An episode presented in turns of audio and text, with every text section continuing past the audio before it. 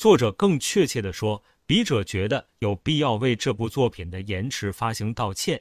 这是由于健康状况不佳和事业规划庞大造成的。即使是现在发行的两卷书，也无法完成这一计划。而且这些书并没有详尽的论述其中涉及的主题，已经准备的大量材料，以其厘清雅利安民族伟大记忆者的生活中所包含的神秘主义历史，以及展现神秘哲学对生命行为的影响，一如既往应该的那样。如果本卷受到好评，我们将不遗余力地全面实施事业计划。第三卷已经准备好了，第四卷差不多了。这个计划必须予以补充。这在第一次宣布这本书的准备工作时，并没有考虑到。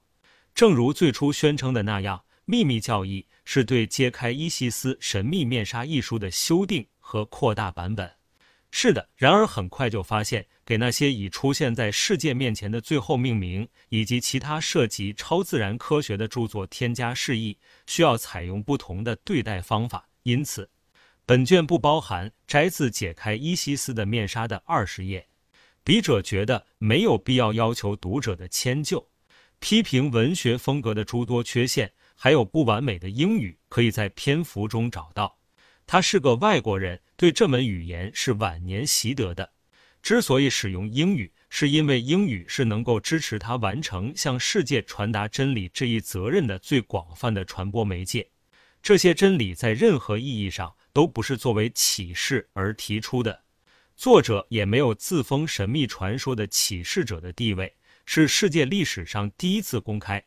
因为这部作品中所包含的内容分散在数千卷的经文中，这些经文包含了伟大的亚洲和早期欧洲宗教的经文，隐藏在象形文字和符号之下，这层面纱而至今未被注意到。目前的尝试是把最古老的教义聚集在一起，使它们成为一个和谐而完整的整体。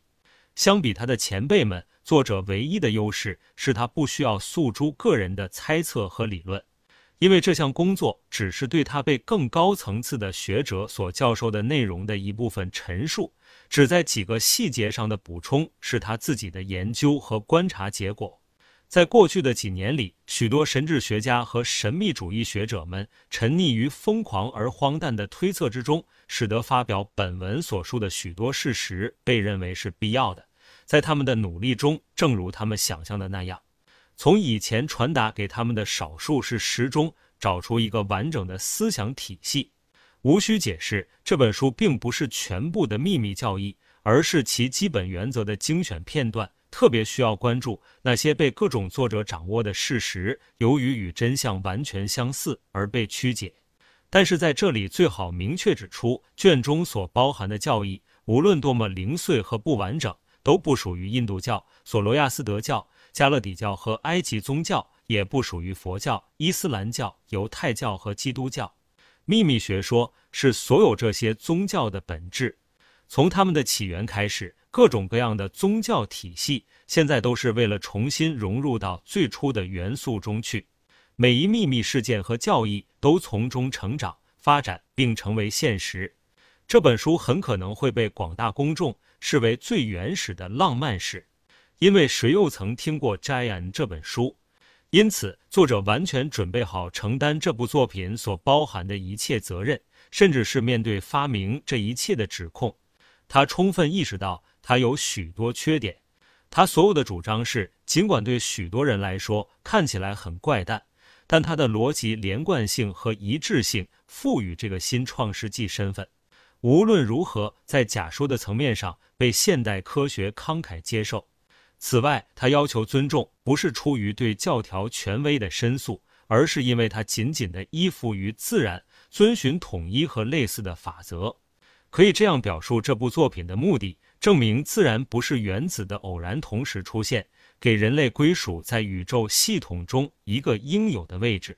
从堕落中拯救古老的真理，它是所有宗教的基础，揭示了在某种程度上，它们都是自那个基本统一体迸发而出。最后，证明现代文明科学从未触及过的大自然神秘的一面。如果在任何程度上完成了，作者将是很满足的。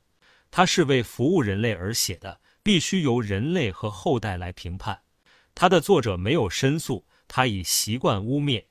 每天都会面对诽谤。当他听到诽谤时，会报以无声的轻蔑一笑。